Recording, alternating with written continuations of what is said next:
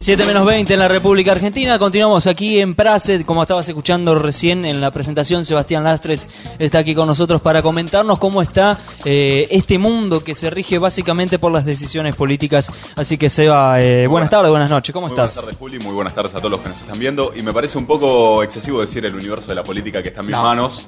Sí, obviamente. Ah, no, bueno, por ahí. Es- está si- en tus si tenía manos. ese o sea, poder. eh, Macri, en el primero que tiene en WhatsApp es a Sebastián Lastres. Che, ¿te parece que haga esto ahora, después, Armamos más tarde? también cada tanto. ¿Ah, Solo, sí? cuando, solo cuando hay luz. ¿Jugás al fútbol con Macri? No, no todavía no tuve la posibilidad. Pero si Dicen que, tengo, lo- dicen que, dicen que juega bastante bien. Una vez vi un video que colgaron de, de Macri agarra en cara por la mitad de la cancha, gambetea a uno, le pega fuera del área, pum, al ángulo. Hay un golazo que hizo de tiro libre el día antes de las elecciones. Sí. Fue, para mí estuvo filmado muchos días antes y fue un tema de prensa que dijeron vamos a subirlo. Bien, eh, nunca se sabe esas cosas. Pero Macri, Macri sé, personalmente sé que hoy está muy complicado porque supuestamente... Ah, ay, justo me están poniendo el video en el que estoy jugando al tenis con Macri. Ahí no, no al No, fútbol, pero estuve haciendo una exhibición. no, igual el, vos el sos el, de, el de gorra blanca. El que no la tocó. El morocho que está ya Correcto, esperando sí. su, su Estábamos turno. jugando en Parque Roca, una exhibición de la ciudad. Sí. Y bueno, le metí un par de puntos a Macri que me dijo, andate, por favor. Che, está medio agitado, Macri. Sí, no daba más, pobre. Lo hice correr mucho. Sí. Pero bueno, volviendo a que Macri está muy mal por estos días, eh, supuestamente para hoy al mediodía No de salud, va- vamos por parte. A ver, vamos, va- tranquilos. Cuando vos decís que el presidente está muy mal, eh, a veces es un- me suena un poco alarmante. dije, dije que está nervioso y complicado. ahí vamos, ahí vamos. porque hay un par de problemas rondando por su cabeza a estas Bien. horas. Supuestamente para hoy al mediodía estaba todo determinado sobre las paritarias docentes. Sí. Eh, supuestamente Esteban Bullrich, el ministro de Educación a nivel nacional, había arreglado con los gremios, los cinco gremios nacionales, que el aumento iba a ser del 40% y que iba a llegar el salario de mínimo de los docentes a 8.500 pesos en julio. Bien. Eh, se iba a hacer en dos aumentos, el primero para febrero y el segundo en junio. El problema fue que hoy a las 3 de la tarde los cinco gremios nacionales juntos dieron una conferencia de prensa y contaron que se había suspendido la firma del acta donde se establecía el acuerdo paritario que se había eh, arreglado con el ministro de Educación. Bien, ¿a qué hora me decías? A las 3 de la tarde. A las fue 3 de la tarde, bien, ahora, o sea, Sí, un ahora, rato. El tema fue que Macri en conferencia de prensa le preguntaron eh, qué opinaba de las paritarias y dijo que eh, ninguna paritaria docente iba a superar el 25% de aumento porque había provincias que no podían pagar el 25% y hay provincias que ni siquiera llegan al 20%. Bien. Por lo cual hay un techo del 25% para arreglar en las paritarias nacionales. Aparte de las nacionales, después tiene que arreglar cada provincia eh, su propia paritaria y hoy había reuniones tanto en Capital como en provincia de Buenos Aires. Provincia de Buenos Aires está a cargo de Suteba y está a cargo Roberto Baradel, que aparece todos los febreros, tenemos la imagen de Baradel en todos los medios. Siempre, todos siempre es la misma noticia, ¿no? Es más, en la foto que estamos viendo en pantalla está, está ahí, se lo ve y se sabe quién es. Tiene que él arregla las paritarias directamente con María Eugenia Vidal y la reunión que había para hoy a la tarde se canceló. Eh, en base al anuncio de Macri del 25% se canceló. Si bien se creía que hoy a la tarde se iba a firmar el acuerdo, eh, ayer a la noche Esteban Bullrich había dicho que los maestros habían entendido mal el ofrecimiento que él había hecho. Supuestamente él había ofrecido un aumento del 25% Sí. y un aumento del 15% en los incentivos. Ajá. Los gremios docentes salieron a decir que el aumento era del 40%. Ah, bien, o sea, Ahí surgió- combinaron, claro. Surgió un problema ahí y con las palabras de Macri terminó de determinarse que el aumento no era del 40%, sino del 25% más el 15% de incentivo docente. Entonces surgieron problemas, la semana que viene van a haber más reuniones para poder terminar el tema y que el 29 comiencen las clases. En la conferencia de prensa dijeron que eh, hay muchas posibilidades de que se tomen medidas de fuerza y que el 29 no comiencen las clases en ninguna provincia del país. Sería, sería un gran logro, ¿no? Para lo que es eh, Cambiemos principalmente, o sea, para la imagen de Mauricio Macri, poder conseguir que el 29, Comiencen casi de manera histórica, comiencen las clases. Sí, porque venimos acostumbrados ya a que la primera semana no haya eh, clases por este problema de paritarias. Lo que hay que determinar y que tienen que buscar los gobiernos que vengan es un sistema más simple para discutir el tema de los aumentos salariales para los docentes y para todos los gremios. Porque el que más preocupa hoy en día es el de los, el de los docentes porque los chicos no empiezan las clases el 29. Pero tanto camioneros, trabajadores del Estado y todos los gremios que te imagines tienen problemas porque el techo que establece el gobierno es 25%, más o menos entre 25 y 30, y todos piden más del 32%. empezando desde el 32. Ya si arrancamos ahí, ya hay un tiro de Hay gremios docentes que piden el 40, por ejemplo, con otro, toda otra lista de temas que parecen secundarios. Por ejemplo, eh, Baradel dijo que también se iba a pedir infraestructura para los colegios, pero después de arreglar la parte económica de los docentes. Hay que, hay que tener en cuenta que todos los años sucede esto y arranca las clases una semana o dos semanas tarde.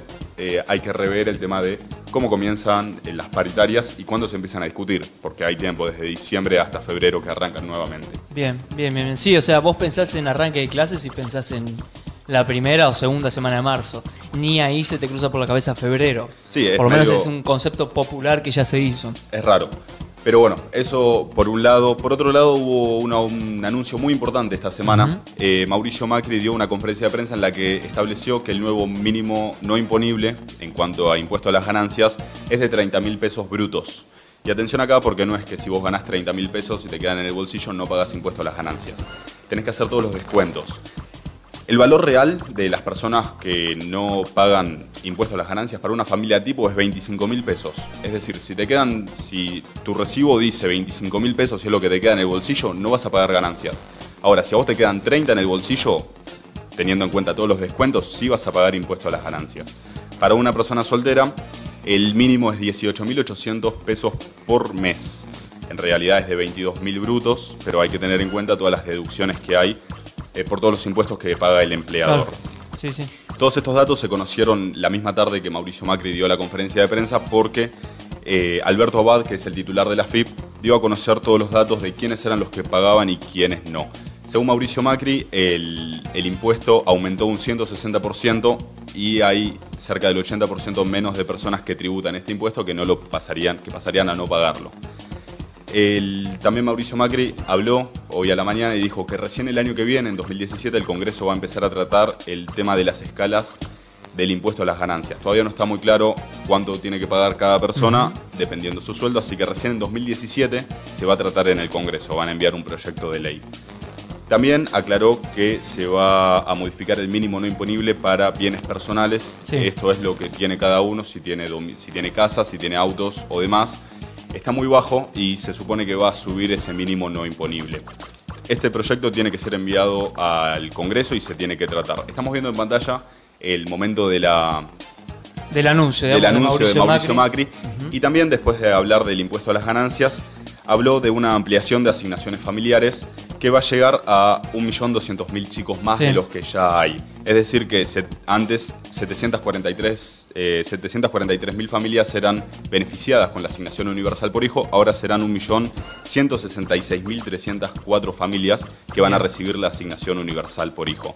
Y se aumentó el tope eh, digamos, este aumento de, familias que hay se da porque se aumentó el tope del salario con el cual las familias reciben esa asignación universal por hijo. Bien. Todos estos temas también los comentó Emilio Basavilbaso, que es el titular dancés, en la misma conferencia de prensa que Alberto Abad habló de los mínimos no imponibles para el impuesto a las ganancias. Bien. Así que fue una semana muy agitada. Una agitada, este, de todo un poco. Y hay que tener en cuenta también que no todos tenían tanta energía como Mauricio Macri para salir a hablar. Hubo mucha gente que estuvo sin luz por eh, tanto calor y tantos problemas que hay en la generación y la distribución eléctrica, entonces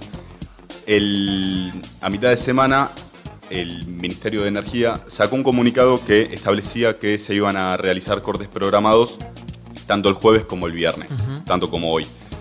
El día de hoy no hubo cortes programados porque... Por cuestiones climáticas. Con todas las lluvias bajó la temperatura, no hubo que encender tantos aires acondicionados, que es la gran problemática del verano y la energía, así que este, hoy no hubo cortes. Ayer sí hubo cortes programados, no se cumplieron todos, por ejemplo, la zona de Villa Lugano es una zona eh, por excelencia industrial y había muchas fábricas que tenían cortes de luz programados, pararon la producción, pero no se les cortó la luz. Ahora es un problema si tenían la producción y se les cortaba la luz, por lo cual fue algo para prevenir una cantidad de accidentes. Veamos cómo está el servicio ahora de Edenor y de Edesur. Edenor hay actualmente 18.805 personas que no tienen suministro eléctrico. A pesar de haber bajado las temperaturas, los problemas en distribución y en generación eléctrica siguen siendo muy grandes, por eso sigue habiendo gente sin suministro. Por el lado de Edesur, generalmente son más los que no tienen suministro. Eh, en este caso, en el momento, hay un total Dame un segundo y ya te digo cuánta gente hay sin suministro eléctrico. Son 17.914 personas que no tienen luz en este Ahí va, momento. tres segundos, se demoró, pero, pero bien, bien, bien. Lo tenía en mente el dato, pero lo tenía que actualizar.